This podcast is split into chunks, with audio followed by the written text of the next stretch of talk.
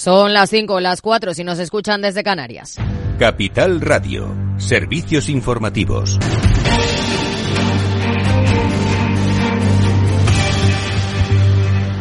¿Qué tal? Muy buenas tardes. El ministro de Economía, Carlos Cuerpo, asegura que nuestro país crecerá por encima de los socios europeos tanto en 2024 como en 2025. Recuerda que España ha cerrado 2023 superando ya las grandes economías y se encuentra por encima de la crisis de la COVID. Un buen resultado que posiciona a nuestro país en un punto de partida ventajoso para cumplir con los objetivos de crecimiento este año, que estiman un alza del PIB del 2%.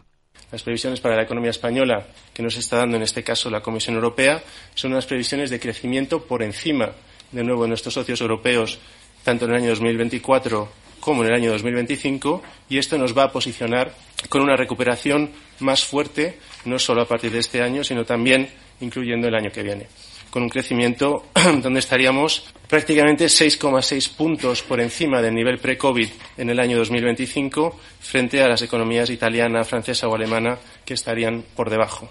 Asegura el ministro de Economía que este crecimiento económico es responsable porque España ha seguido reduciendo tanto la ratio de deuda con respecto al PIB como la ratio de déficit. Hemos ido mejorando nuestras previsiones de, deuda año a año con respecto a lo que era el objetivo inicial por parte del, Tesoro.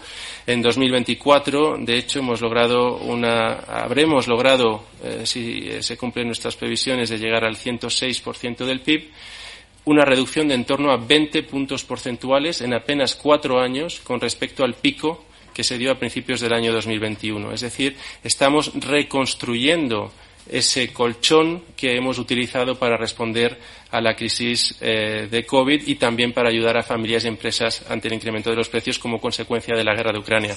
El Euribor a 12 meses, el indicador más usado en España para calcular las cuotas de las hipotecas, ha arrancado el año a la baja y ha cerrado el mes de enero con una tasa media del 3,6%, su tercera caída consecutiva. Aunque eso sí, solo abarata las hipotecas que se revisan de forma semestral, porque hace seis meses el Euribor se situaba en el 4,14%. Y precisamente hoy el Banco de España pone fecha a las primeras bajadas de las hipotecas. Será en marzo. Pedro Díaz, buenas tardes. Buenas tardes. En su informe de la situación financiera de los hogares y las empresas, la entidad da por completa la transmisión de la política monetaria a la economía real y con las actuales expectativas del mercado sobre los tipos, las revisiones a la baja empezarán a partir de marzo de 2024 para aquellos contratos con revisión anual con Euribor a 12 meses. Sostiene la entidad que a lo largo del 24 los pagos por intereses de los préstamos a tipo variable experimentarán un descenso gradual y se, estabilizarán a lo largo del próximo año en niveles superiores a los vigentes antes del ciclo de endurecimiento.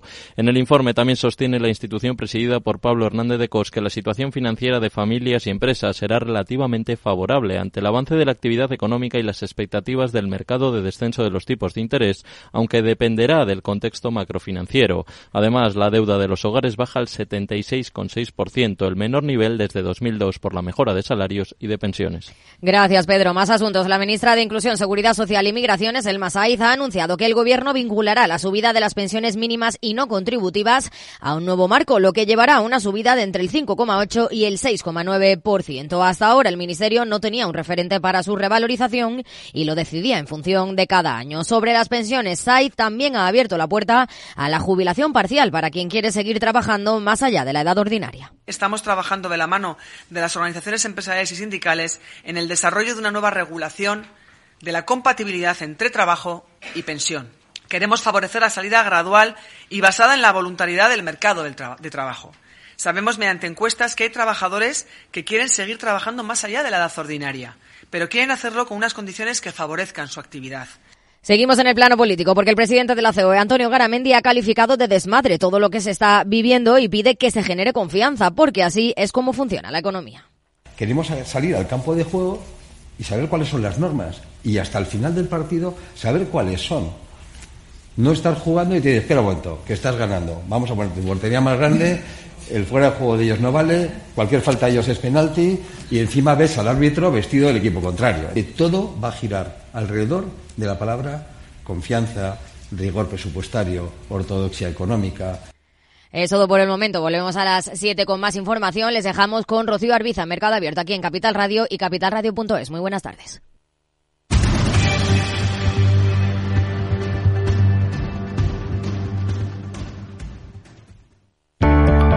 Capital Radio. siente la economía.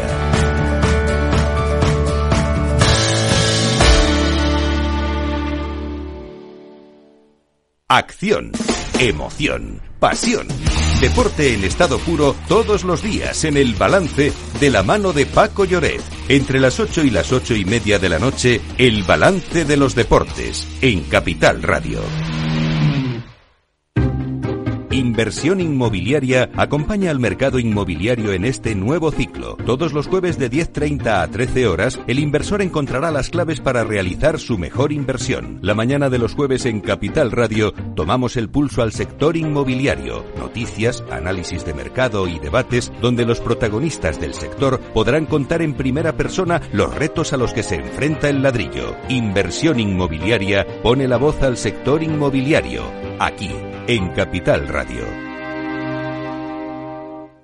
Tardes de Radio y Economía. Mercado Abierto con Rocío Arbiza. Seis minutos ya sobre las cinco de la tarde, sobre las cuatro si nos están escuchando desde Canarias. La escena que tenemos a esta hora, cuando queda menos de media hora para que termine la sesión en las plazas europeas, es de bastante en definición.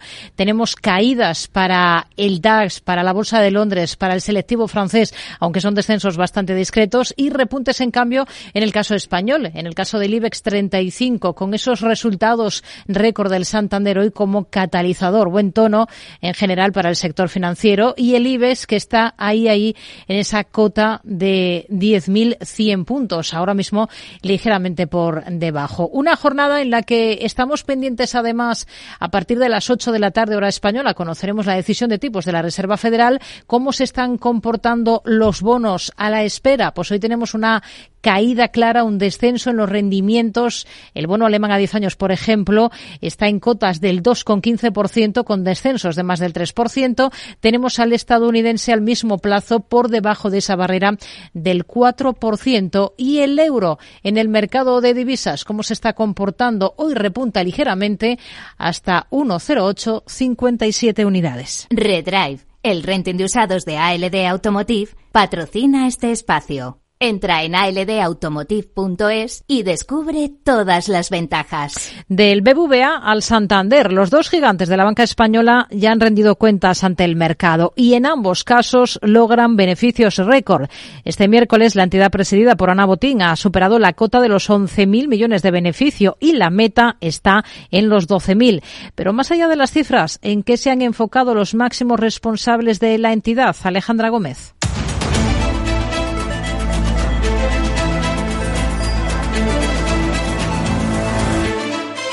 Ana Patricia Botín, la presidenta del Santander, se ha mostrado orgullosa de sus cifras y de su modelo de negocio este miércoles en la presentación de sus resultados. Y no es para menos, porque la entidad cántabra ha superado las expectativas de los analistas y ha saltado por primera vez en su historia la barrera de los 10.000 millones de euros en ganancias. Y lo ha hecho por la puerta grande, hasta los 11.076 millones, un 15% más que en el ejercicio anterior. Todo ello incluso si se incluye el pago del impuesto a la banca. Estas buenas cifras vienen motivadas en esencia por el impacto de los márgenes de las subidas de tipos, especialmente en Europa y México, que les ha permitido absorber las presiones en costes y el incremento de las provisiones.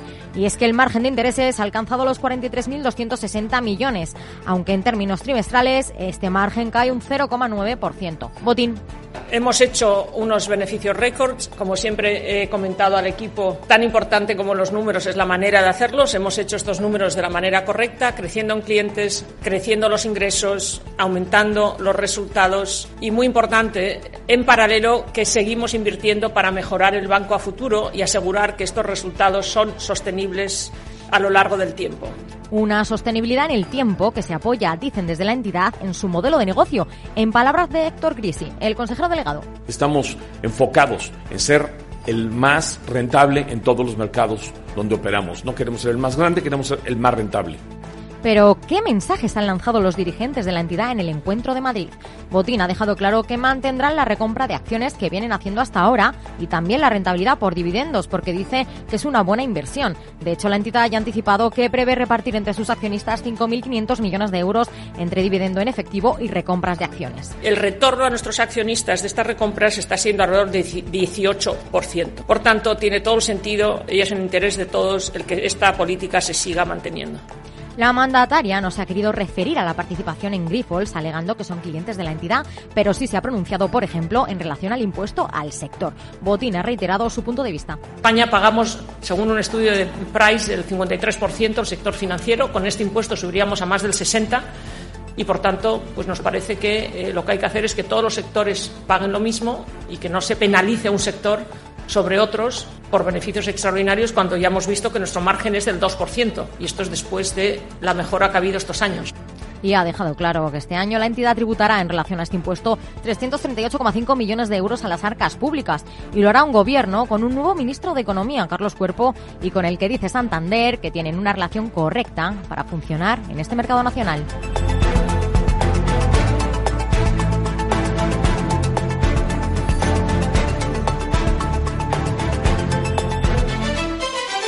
Es lo que ha dado de sí esta presentación de resultados, esa rueda de prensa posterior a los resultados que ha anunciado hoy el Santander. ¿Qué cabe esperar de las cifras de este año? Están el Santander, pero también el BVA en condiciones de seguir marcando cifras récord este 2024 en el que el paso del Banco Central Europeo va a cambiar tarde o temprano. Tanto BBVA como Santander encaran el 2024 con optimismo. Carlos Torres Vila, el presidente del BBVA. La perspectiva que tenemos para el año 24, que te resumo, es muy buena para el año 24 también y creemos que va a ser un año mejor que el año 23. Mientras que su homóloga del Santander, Ana Patricia Botín. Si el 23 ha sido bueno, el 24 va a ser aún mejor. No va a ser un año fácil porque prevemos que la economía se desacelere, prevemos que los riesgos geopolíticos sigan. No es fácil ver que esto vaya a menos y, sin embargo, en ese contexto Santander lo hará aún mejor. Y pone cifras sobre la mesa. El objetivo son mil millones más que en 2023. Si haces las matemáticas de eficiencia, capital que hemos dicho, coste de riesgo, etcétera, etcétera, pues te va a salir una cifra eh, que está que empieza con uno y sigue con dos. Pero ¿cómo pretenden conseguir estas cifras? Héctor Grisi, consejero delegado del Santander. También esperamos que los tipos de interés más bajos mejoren el margen de intereses en nuestro negocio de consumer en todo el grupo y la parte de retail en Sudamérica en un momento en que el impacto positivo de los tipos en Europa se espera que se comience a moderar como ya lo comentó la presidenta. Este también es un gran ejemplo del poder que tiene nuestra diversificación. De hecho, Nurgenk, el CEO de BVA, también destaca que sus resultados récord de 2023 no serán un punto de inflexión a peor nuestros resultados, beneficio atribuido, en nuestra opinión, seguirá creciendo en el año que viene. Así que va a ser mejor que este año y por lo tanto, en cuanto si hay un punto de inflexión, sería a mejor en nuestra opinión. Eh, esto dicen las entidades, pero ¿qué opinan los expertos? ¿Podrán los bancos seguir con esta estela alcista y viento en popa? Juan Esteve, director de inversiones de Comarket y Zona Value, destaca que es ahí donde está la clave. Claro, ahí está la clave. Ese, ese ratio de crecimiento creo que es algo insostenible. Yo creo que además esto nos está dando la señal de que han llegado quizá a ese máximo nivel que pueden obtener de beneficios. Aunque matiza ese giro en el tipo de cambio de interés va a hacer girar la rueda de los beneficios hacia una, hacia una situación en la que obtengan los beneficios menores. Pero aún así, no, no olvidemos que estamos en una situación todavía bastante óptima y en que los bancos durante este año 2024 van a obtener beneficios y van a obtener resultados positivos, pero lógicamente no tanto como los que han obtenido. Una idea que comparte Alberto Roldán, consejero de Metagestión. Con los tipos arriba y hasta que empiecen a cambiar de tendencia, pues los bancos son máquinas de hacer caja y esto va a ser, va a ser así. ¿Qué es lo que pasa? Que en el caso de Santander, por ejemplo, es cierto que eh, su rote está en, en un nivel extraordinario comparado en los últimos 10 años, pero también la valoración ya apunta que está muy puesto en precio. A mí me cuesta creer que eh, cotizando a, prácticamente una vez su valor tangible, pues tengan algo más que contar.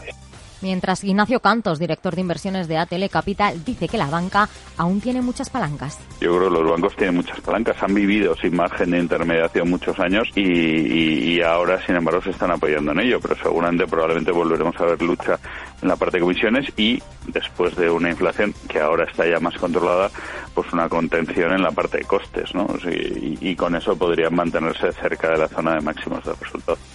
Parece que tanto con impuesto extraordinario como sin él, el descenso que se espera en los tipos de interés podría generar más tiranteces en el sector bancario, unas entidades que pese a las buenas expectativas de Torres Vila y de Botín, se puede enfrentar a un mercado menos amigable y a una competencia más feroz.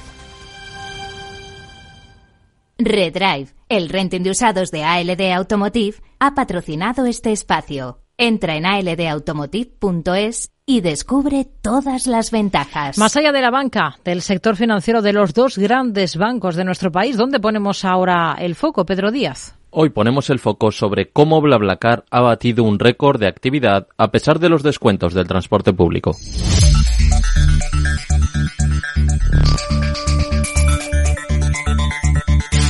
La plataforma de viajes compartidos con origen en Francia ha aumentado su actividad en 2023 un 7% con respecto al año anterior y ha batido un nuevo récord desde que se lanzara en el lejano 2006. Todo ello pese a los descuentos y subvenciones para los viajes en autobús y tren que se han extendido a lo largo de todo el verano. Según Moncloa, hasta 4 millones de viajes se realizaron con los descuentos del llamado verano joven, que daba acceso a descuentos de hasta el 90%. Más de 2 millones de jóvenes hasta 30 años se registraron en la plataforma forma impulsada por el Ministerio de Transporte, de los cuales 1,13 millones hicieron uso. Sin embargo, el Me Voy en Blabla se ha pronunciado más que nunca gracias a, según Floren Vanguard, director de operaciones de la compañía en España y Portugal, dos grandes razones. En primer lugar, a la mejora de conexiones en pequeñas localidades. BlaBlaCar en España llega al 86% de todos los municipios que hay en, la península y es la gran ventaja del coche en general y del coche compartido, ¿no? Esta, capilaridad, ese, poder de, llegar a cualquier municipio, por pequeño y aislado que esté, que siempre tiene una carretera cerca con coches que pasan todos los días y que pueden establecer conexiones directas con, con esos pueblos, ¿no? La segunda razón que ofrece la empresa es llamativa, y es que aunque en el imaginario colectivo BlaBlaCar sea una cosa de jóvenes, lo cierto es que la edad media de los usuarios llama la atención. BlaBlaCar ya no es tan eh, para jóvenes estudiantes como podía ser hace hace 10 años, sino que es un público objetivo cada vez más eh, diverso y la edad media en BlaBlaCar ya es de 33 años y vemos como en el 2023, por ejemplo, el, segmento de mayores de 50 años ha crecido un más 20%. Desde BlaBlaCar afirman que dicho incremento entre mayores de 50 se produce esencialmente por la comodidad que ofrece. Personas que buscan el viaje más directo y más eficiente, ¿no? sin tener que hacer muchos traslados eh, y poder ir de, casi de puerta a puerta con, una sola y única opción de viaje. ¿no? En vez de tener que desplazarse a la capital de provincia para eh, coger otro, otro modo de transporte, pues pueden coger un BlaBlaCar que les va a llegar directamente a, Sin embargo, se puede pensar también en una consecuencia más de la pérdida de poder adquisitivo derivada de los meses de altos precios que atravesamos desde finales de 2021. En cualquier caso, la compañía se enfrenta de nuevo a los descuentos de precios en el transporte público en 2024. A finales de año, el gobierno aprobaba mantener durante todo este ejercicio la gratuidad en los abonos destinados a usuarios frecuentes de los trenes de mercancías, media distancia y ancho métrico operados por Renfe, así como la bonificación de un 30% del transporte urbano e intraurbano que las comunidades pueden completar hasta el 50%. Parece que el gobierno se empeña en ser un duro competidor de BlaBlaCar, que luchará por imponer ese me pillo un blabla entre los viajeros de España.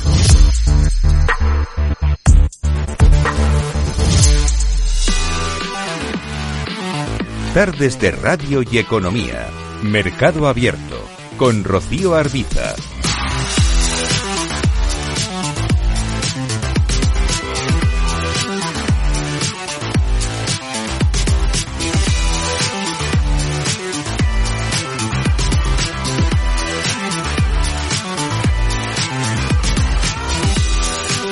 Toca mirar al mercado de deuda, toca mirar al mercado de renta fija con Javier Domínguez, gestor de aurigabonos.es. Hola Javier, ¿qué tal? Muy buenas tardes.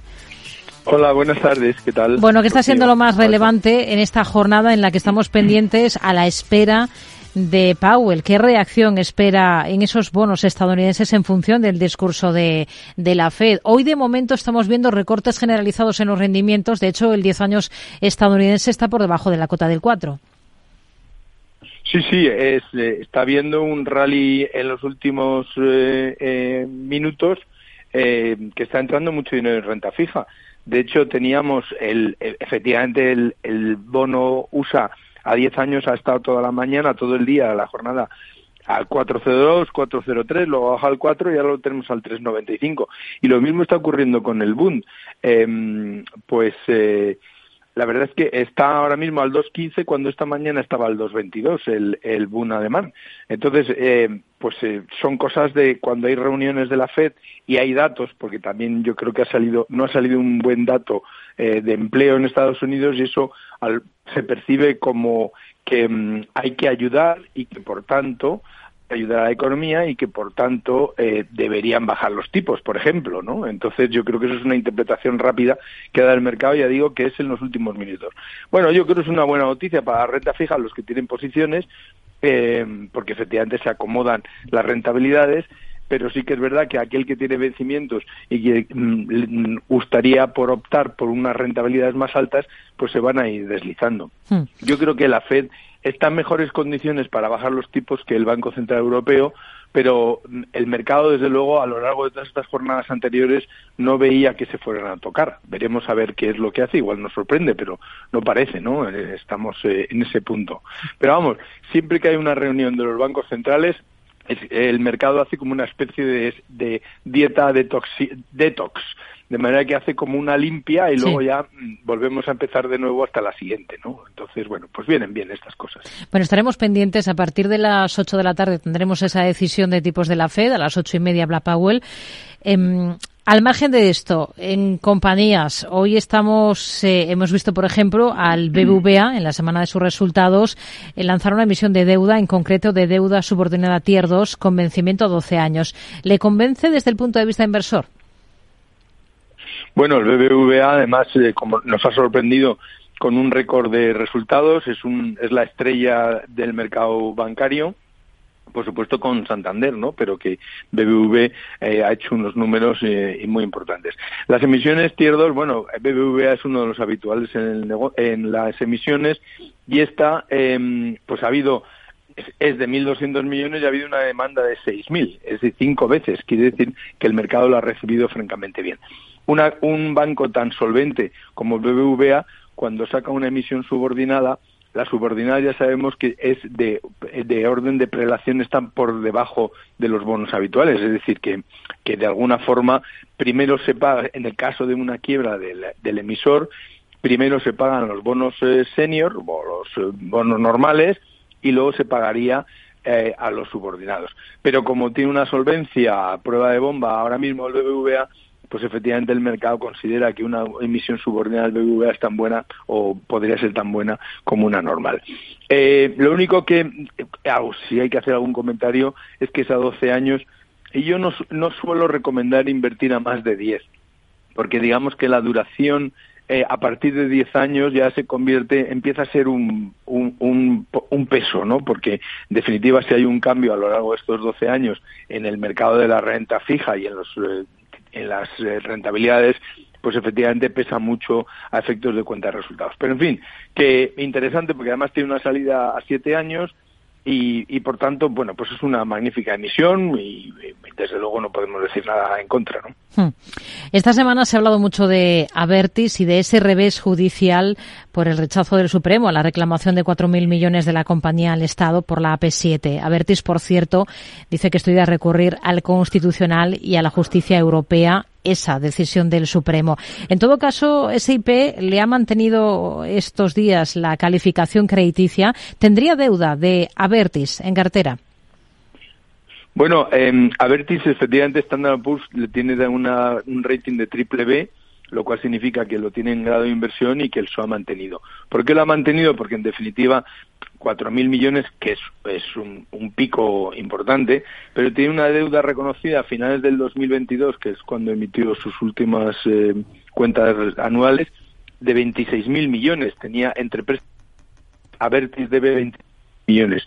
4.000 arriba, 4.000 abajo, lo cierto es que no es tan importante, ¿no? Es decir, es, es importante porque esos 4.000 está claro que son un buen pellizco, pero a efectos de Standard Poor's, esos 4.000 dentro del contexto de 26.000 no es tan importante, ¿no? Y por eso le ha mantenido el rating. Por tanto, aquel que tenga obligaciones de Avertis, pues está bastante cómodo. Hay que recordar además que los accionistas son la familia Benetton con un 50% y ACS con un 30%, que es el que, como Avertis salió de cotización, eh, se le excluyó de cotización, los accionistas lo sacaron en el 2018, el que se ha llevado los palos en el mercado de la renta variable precisamente por una sentencia de este estilo ha sido ACS que se ha visto uh, bastante afectada en las cotizaciones en los últimos dos días. Sí que es verdad que hoy está subiendo y las cosas se van encajando, ¿no? Pero en definitiva, el hecho de que el Tribunal Supremo haya dicho esto no es una buena noticia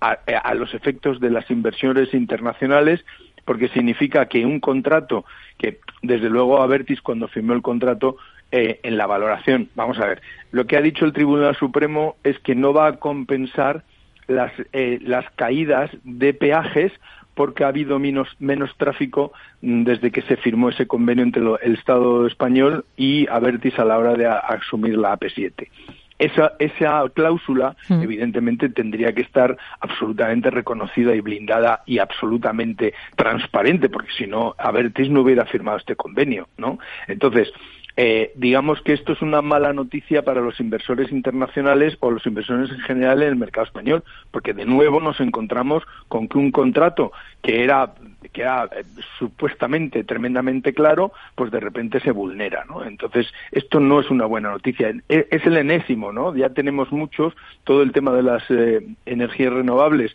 donde había un acuerdo también del Estado y que eh, atrajo a muchísimos inversores y que se ha decidido no pagar o, no cumplir. Mala noticia para el mercado español y una noticia que Avertis obviamente va a recurrir en todos los estamentos y es probable que lo consiga ganar, ¿no? Ya lo que veremos es si, va a haber ese desembolso de los 4.000 o no, pero ganarlo lo podrá ganar.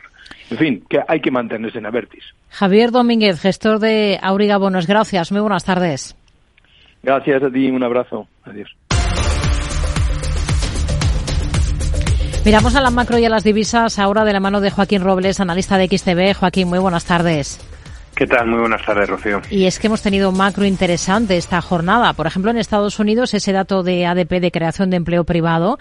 Em, ¿Qué le ha parecido y qué expectativas manejan ustedes para el dato global de paro que vamos a conocer el viernes en el país? Bueno, no pensamos que se mueva mucho de la expectativa el dato del viernes y seguirá en mínimos de los últimos 40 años por debajo del 4%.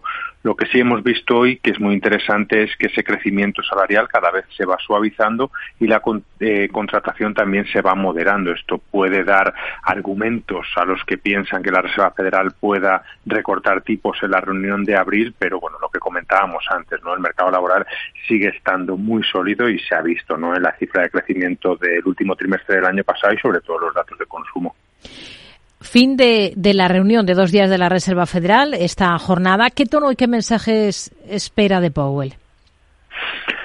Pues quizá un tono similar al del Banco Central Europeo la semana pasada, en el sentido de que le preocupa el repunte económico, que puedan volverse a generar eh, presiones en los precios o un sobrecalentamiento de la economía.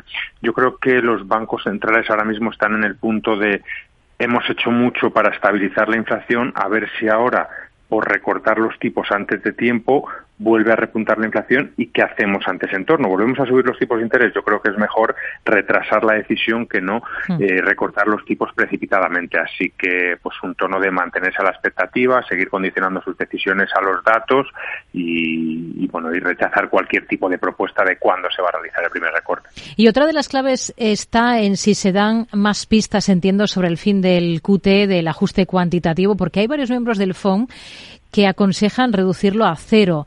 Eh, sobre todo a raíz del rápido descenso de la facilidad de recompra inversa a un día que venimos observando en los últimos meses, porque la última vez que la Fed redujo su balance a través de un programa de QT, que fue entre 2017 y 2019, luego tuvo que dar marcha atrás e introducir una línea de repos permanentes, ¿no? Sí, es que es un sistema complejo y ahora mismo hacerlo, pues también podrías dar la señal inequívoca al mercado de que lo que estás haciendo es endurecer tu política monetaria cuando pensaban eh, que la ibas a flexibilizar. Además, luego también, eh, bueno, pues el gobierno está tratando ahora, ¿no?, de cubrir su déficit presupuestario, lo que puede suponer también un aumento eh, de la oferta de la deuda pública, por lo que tampoco podría ser un buen momento. Así que nosotros, la verdad, que rechazamos cualquier tipo de modificación en esta reunión, pero sí que es verdad mm. Que podían haber aprovechado ¿no? los últimos meses o todavía quizá eh, pueda quedar tiempo para ir recortando eh, todas esas políticas ¿no? de recompra de activos precisamente para ir reduciendo su balance en un momento en el que aunque siguen teniendo déficit presupuestario, por lo menos tienen un crecimiento sólido. ¿Qué tipo de reacción espera del dólar esta, tras esta reunión de la FED? Pues la verdad que no mucha, porque no esperamos que Powell vaya a decir que los tipos van a bajar próximamente o en marzo o en abril. Pensamos que se va a quedar la expectativa, entonces el dólar va a estar en este entorno del 1,08, 1,085 en el que se está moviendo desde principios del pasado mes de diciembre. Hmm. ¿Hasta qué punto le han decepcionado las ventas minoristas en Alemania? Bueno, es verdad que han caído por segundo mes consecutivo, que contrasta con la solidez del mercado laboral y lo que estamos viendo en otras economías, ¿no? que precisamente pues ese crecimiento de los salarios o esa baja tasa de desempleo está favoreciendo el consumo de los hogares, pero quizá hay una mayor sensación de pesimismo en Alemania, que acaba de entrar en recesión técnica y que bueno que vemos como quizá eh, le ha perjudicado más que a otras economías eh, los altos tipos de interés, la dependencia ¿no? de las exportaciones eh, y luego también en algunos casos no la dificultad para contratar a mano de obra cualificada. Hmm. Hoy en Alemania, por cierto, hemos conocido también la primera estimación eh, que publica la Oficina Federal de Estadística de Statis sobre precios y apunta a que el IPC se va a situar en enero en el 2,9% interanual. Esto representa ocho décimas menos que el dato del 3,7% de diciembre y la menor subida interanual de los precios desde junio de 2021. Hemos tenido también macro en el gigante asiático, en China. La actividad en la industria manufacturera se contrae por cuarto mes consecutivo en enero, si bien el dato mejora con respecto al apuntado en diciembre. El PMI se ha situado en 49,2 puntos. ¿Qué le parece el dato? Bueno, yo creo que China lo que está haciendo es concatenar datos positivos y negativos prácticamente todas las semanas. se lleva rumoreando con la posibilidad de un fuerte estímulo, ya sea en forma de aumento del gasto público o recorte de tipos desde hace eh, ya más de seis o siete meses. Y el gran problema de China es que sigue sin recuperar la confianza tanto de inversores como de eh, como de consumidores. ¿no? De hecho, eh, no ha logrado estabilizar su gran problema, que es la crisis inmobiliaria, eh, sigue teniendo unos consumidores, no sobre todo internamente, muy deprimidos, que no logran eh, recuperarse.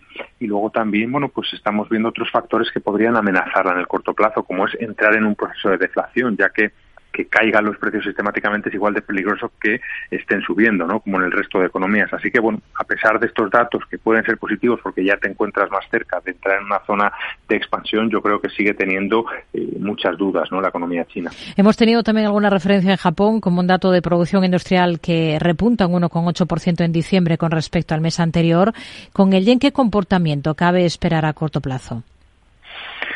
Bueno, podríamos eh, volver a ver caídas, ¿no? Es verdad que inició el año cayendo hasta la zona de, eh, de los 140, ¿no? Durante ese primer tramo, con esa especulación de que se podría dar eh, subidas de tipos por la solidez, ¿no? De, la economía japonesa y por ese cambio de la política monetaria. No está siendo así. Parece que se van disipando los rumores, pero bueno, estos repuntes en la actividad económica, pues vuelven a, generarlo, ¿no? De hecho, hemos visto hoy eh, una fuerte caída. Es verdad que todavía le queda mucho hacia esos mínimos, pero eh, podría ser esa la tendencia, ¿no? En el caso de que continúe así. Y una cosa más, la libra, en vísperas de esa reunión del Banco de Inglaterra, ha registrado esta jornada mínimos intradía por debajo de 1,27 dólares. Escenario para la divisa británica.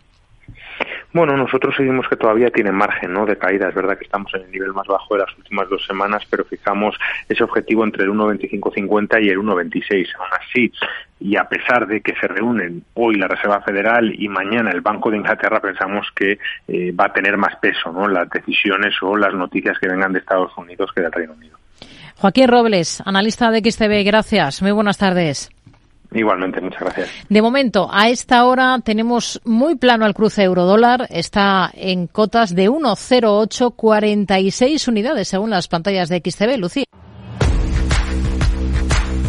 ¿Te sientes atraído por invertir pero no sabes por dónde empezar? XTB, el broker líder en el mercado europeo y presente en España desde hace 15 años, pone a tu disposición la mejor oferta del mercado. Ninguna comisión en la compra y venta de acciones y ETFs de todo el mundo, hasta 100.000 euros mensuales. El proceso es muy sencillo. Entras en xtb.es y en 5 minutos abres una cuenta completamente online. Además, dispondrás de la mejor formación del sector a tu disposición. Análisis diarios de mercado y atención al cliente las 24 horas. Un broker, muchas posibilidades. xtb.es. A partir de 100.000 euros al mes, la comisión es del 0,2%, mínimo 10 euros. Invertir implica riesgos. Mercado Abierto, Capital Radio.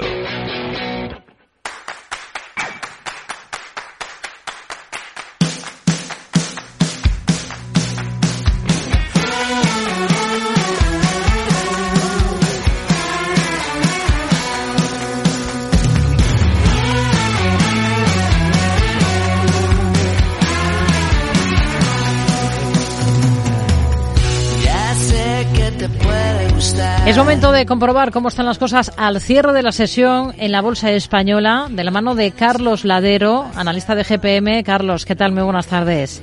¿Qué tal? Buenas tardes. Bueno, una bolsa española que hoy ha nadado a contracorriente de lo que hemos visto en otras plazas europeas. Eh, se han impuesto las caídas generalizadas, descensos moderados, eso sí, en Europa y en el caso de la bolsa española tenemos tono positivo gracias sobre todo a ese buen comportamiento de, de la banca, ¿no? Sí, sin duda. Hoy creo que Banco Santander es el que ha hecho que, un poco el mercado pues pues eh, español esté, esté mejor que el resto de Europa, ¿no? Eh, con lo cual, pues bueno, eh, al final, porque como, como bien hemos visto los resultados eh, Santander han sido buenos, que es lo que preveíamos, ¿no? Que, que podría pasar, obviamente, en una situación así idílica para los bancos y, que, bueno, pues que, que obviamente pensamos que, que, próximos años no sé, y trimestres no se repetirá, pero, pero bueno, es el momento, ¿no? Si, si apostamos por cuentas, creo que todavía le queda otro trimestre a la banca para, para presentar buenos números y luego ya veremos. Carlos, ¿algún pero a esas cuentas del Santander?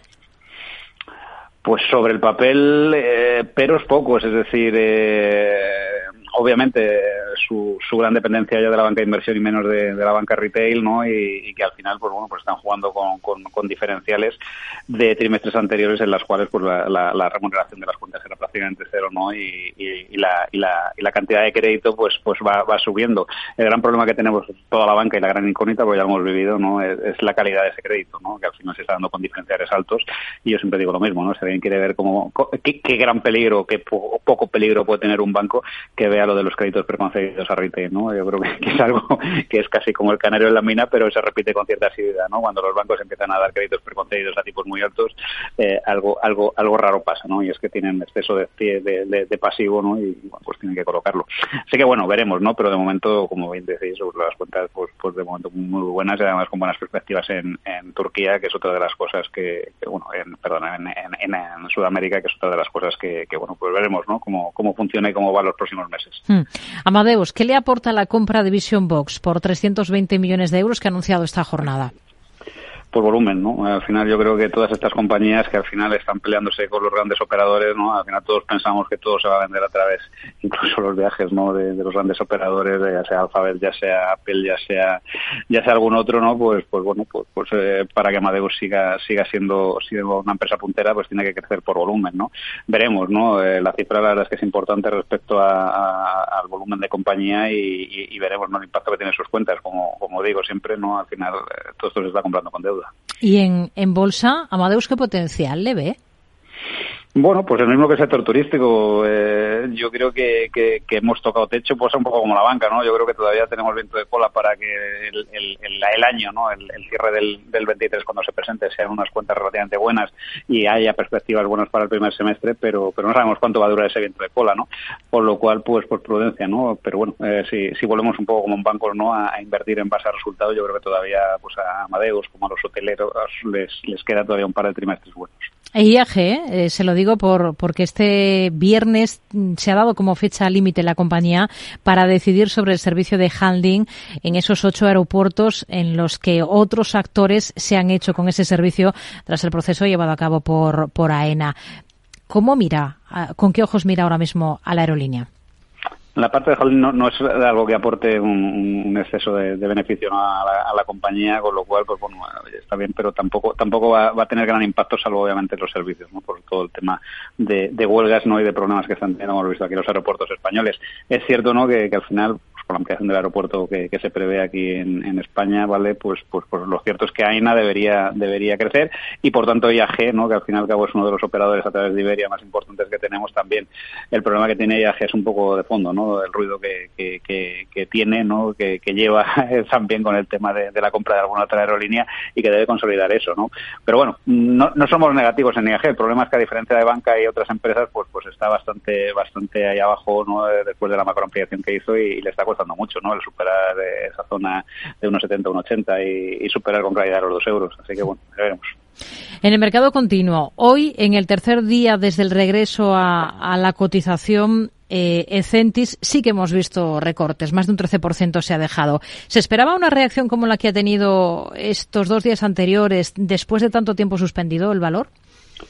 Pues hombre, en Centis es drogadura, ¿no? Yo creo que al final cuando pasan estas cosas lo, normal suele ser que, primero, después de un año suspendida, pues la mayoría de los accionistas se han perdido la esperanza. Segundo, que, el batacazo que se pegó antes de suspenderse, pues, pues la verdad es que hizo que prácticamente el 100% de los accionistas perdieran dinero.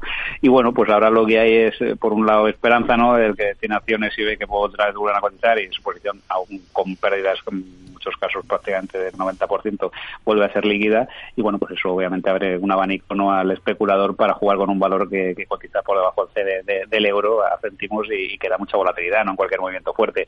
Entonces lo vamos a seguir viendo, ¿no? ¿Hasta cuándo? Pues hasta que alguien que tenga acciones decida vender o hasta que la propia compañía demuestre que realmente vale más de lo que cotiza. Pero esos procesos lo, hemos visto en otras ocasiones, pues pueden durar meses, ¿no? Con lo cual, al que le guste la volatilidad, pues oye, tiene ahí un candidato perfecto. Al que le guste invertir, que espere un poquito, ¿no? Y que veamos el plan de negocio de, de Centis, ¿no? y que veamos que realmente es viable. Carlos Ladero, analista de GPM, gracias. Muy buenas tardes. Gracias a vosotros. Hoy ha sido el peor valor del continuo. Aperán, también con caídas de más del 4% en su caso.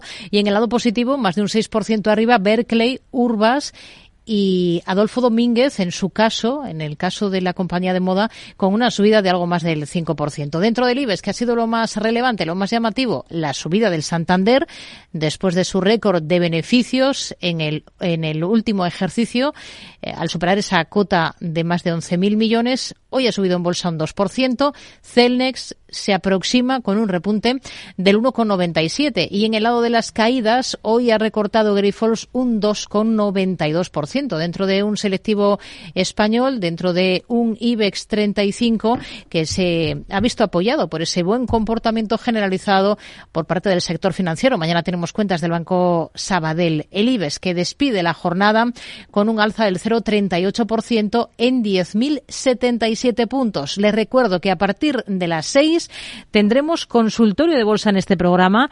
Una primera parte con Gerardo Ortega, colaborador de CMC Markets, y una segunda con Víctor Galán de Planeta Bolsa. Para intervenir con nosotros pueden ir enviando dudas al siguiente correo oyentes arroba capitalradio.es. Pueden llamarnos al 91 283 33 33, 91 283 33 33 o pueden dejarnos notas de audio a través de WhatsApp en el 687 050 600 687 050 600. 10 años contigo. Capital Radio.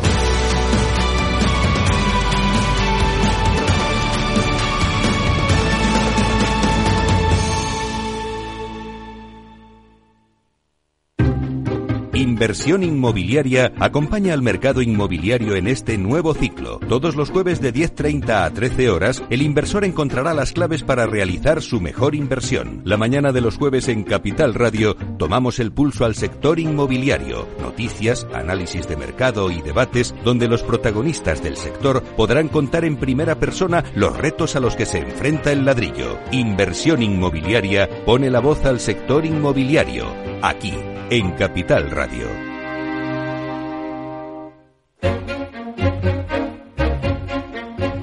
Tardes de Radio y Economía. Mercado Abierto. Con Rocío Arbiza.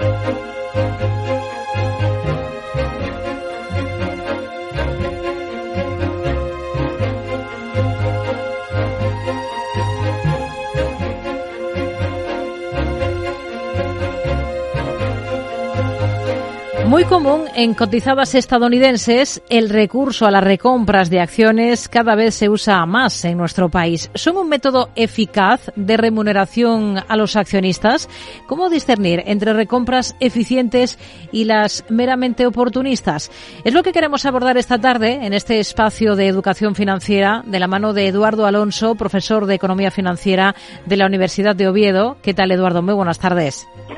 Hola, buenas tardes, Rocío. Bueno, lo cierto es que es, es, un recurso que ha mm, proliferado mucho, ¿no? En los últimos años, también aquí en España, por ejemplo, mucho en el sector financiero. Lo hemos visto esta misma semana con los anuncios de, de, del BVA y del Santander, aunque es una tendencia que sobre todo está sentada entre las cotizadas de Estados Unidos, ¿no?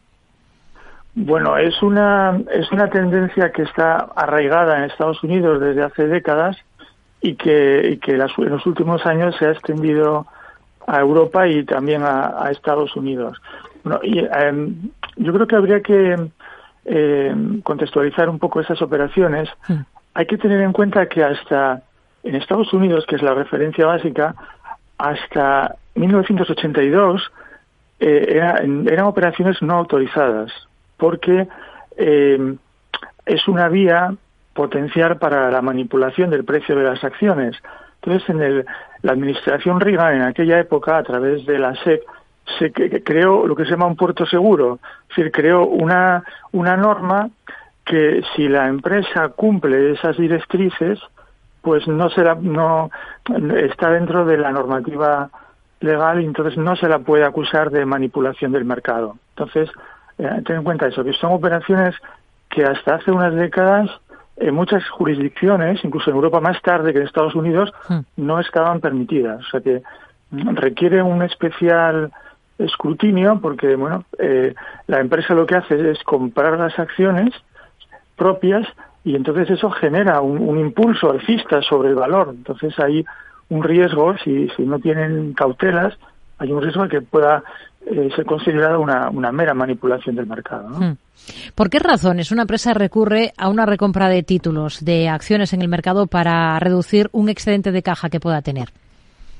Bueno, esa es una buena pregunta. ¿Por qué las empresas recompran las acciones? Es en el ámbito académico es una cuestión que se ha analizado durante muchos años y no existe una una explicación única. Entonces, eh, vamos a ver, normalmente cuando la empresa recurre a una recompra de acciones, lo que argumenta es que tiene un exceso de recursos, ¿eh? hay un cash flow libre, y ese exceso decide repartirlo a, través de las recompras. Eh, bueno, el inversor yo creo que debería plantearse algunas preguntas al respecto, porque al final esto no deja de ser una asignación de recursos. Si, si la empresa distribuye esos fondos, eh, pues da a entender que, que no existen oportunidades rentables de inversión. ¿eh? Da a entender que, bueno, pues podría entenderse como una mala noticia. Hmm. La, empresa no, no dispone de rentabilidades, de oportunidades rentables de inversión por encima de su coste de capital y lo decide eh, distribuir. Entonces la cuestión es, bueno, se plantearía, el inversor debería plantearse con un cierto espíritu crítico si, si no hay alternativas de inversión, si no hay posibilidad de desarrollar proyectos de más de más I, si no hay inversiones en capital, si no hay la posibilidad de fusionarse con otra sociedad y generar sinergias, hmm. hacer una expansión internacional. El, inversor debería plantearse esta cuestión como una, un aspecto vinculado con la asignación de los recursos. Hmm. ¿Eh? Esa es una cuestión importante. Yo creo que ahí eh, pondera un poco el espíritu crítico que debe mantener siempre el accionista.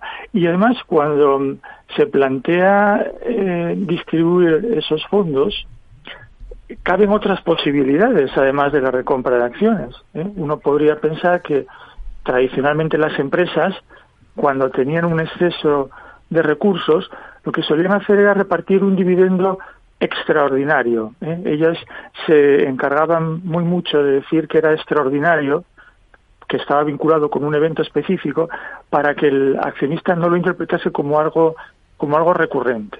Pero bueno, ahora las empresas han decidido que la política de los dividendos extraordinarios pues eh, no es atractiva y, recurren a las a las recompras. Hmm.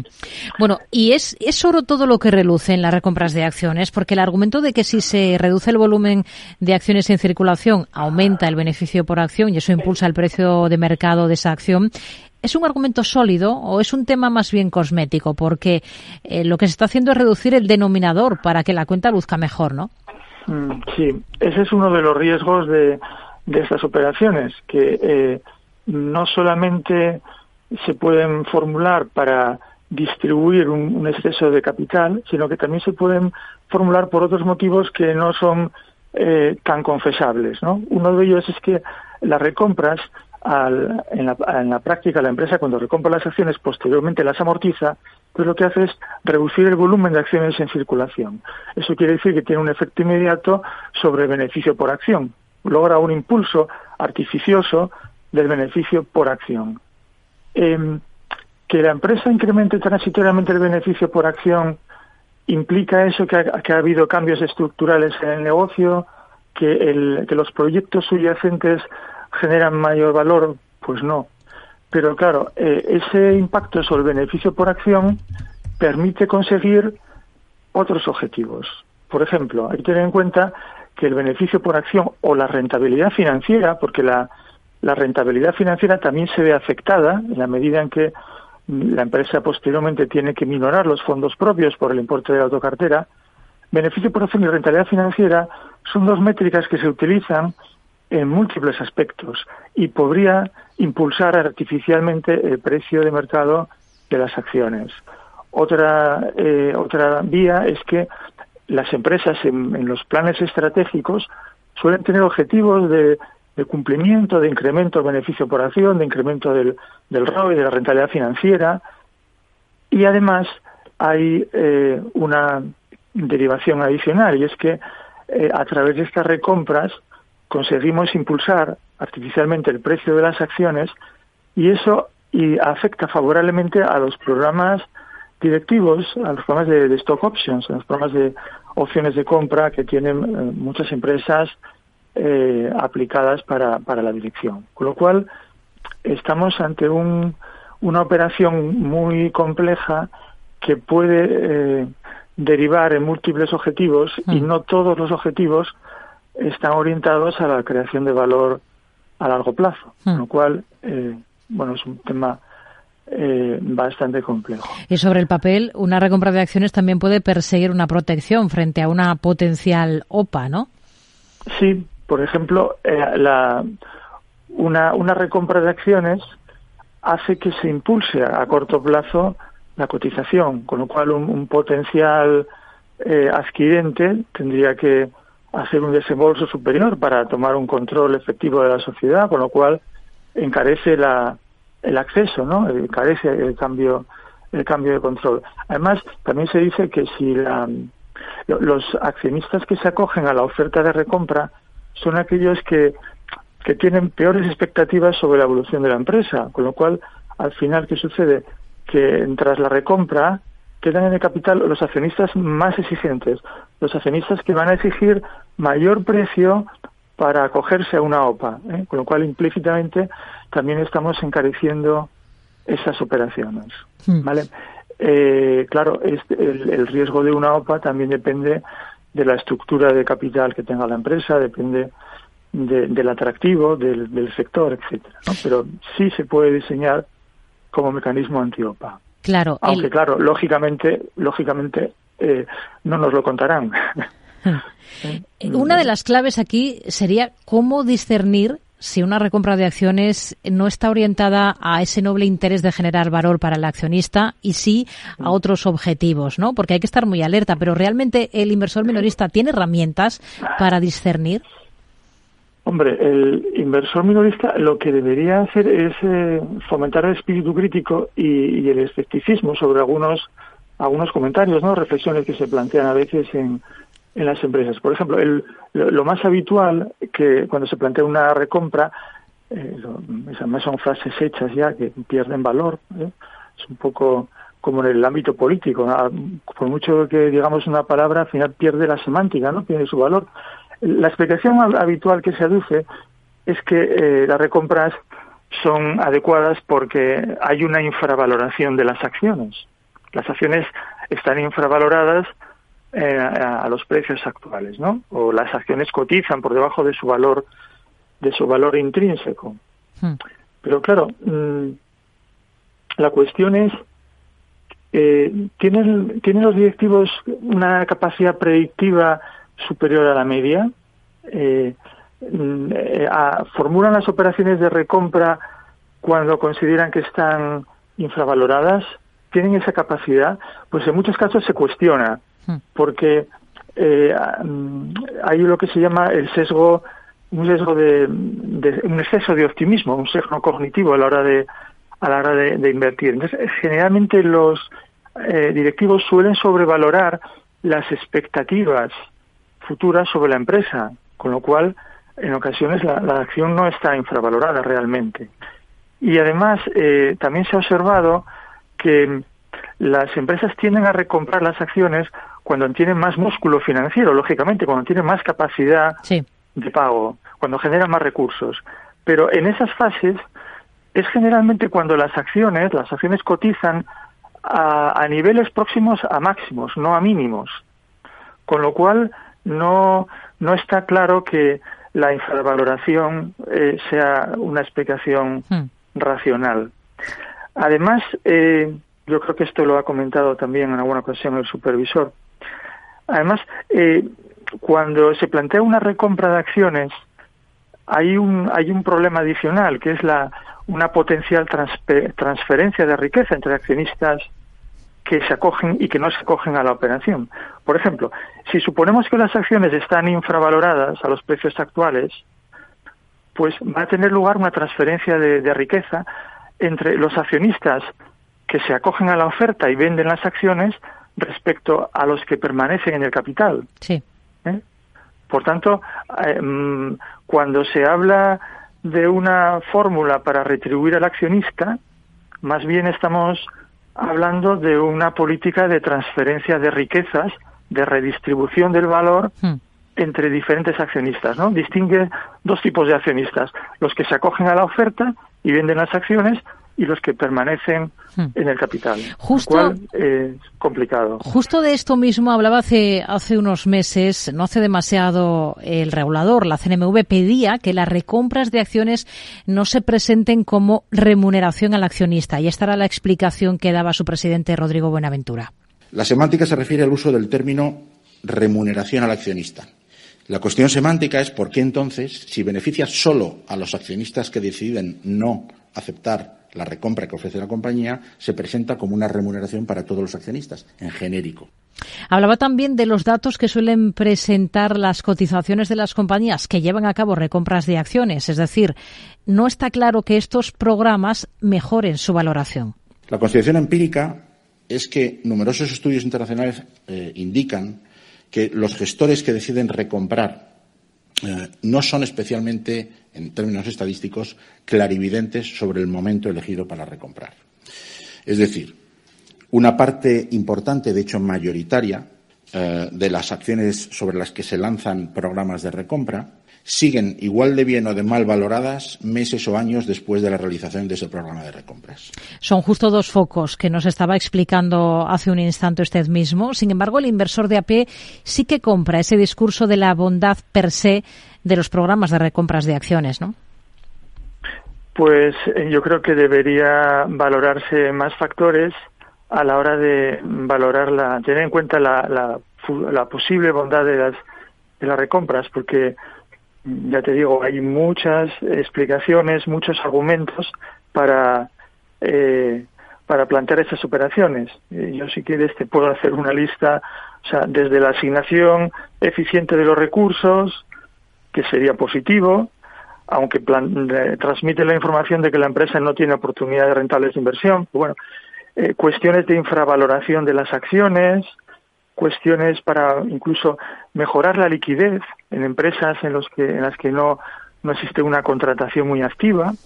Pero después, claro, está la, la cara menos conocida o la cara oculta, y es que las recompras pueden incrementar artificialmente el beneficio por acción y la rentabilidad financiera, con lo cual permiten alcanzar objetivos estratégicos, permiten cumplir las expectativas de los analistas, podrían crear un impulso artificial sobre el precio de las acciones, también puede mejorar la retribución de los directivos vía stock options, y podríamos tener incluso el caso paradójico de que, de que haya recompras que permitan incrementar la retribución del directivo si alcanza, si la acción supera el precio de ejercicio de los contratos, incluso recomprando acciones que están sobrevaloradas en el mercado, con lo cual ya me contarás. También pueden ser utilizadas para eh, como mecanismo antiopa, también permiten blindar o consolidar la posición de ciertos accionistas. Ten en cuenta que el accionista significativo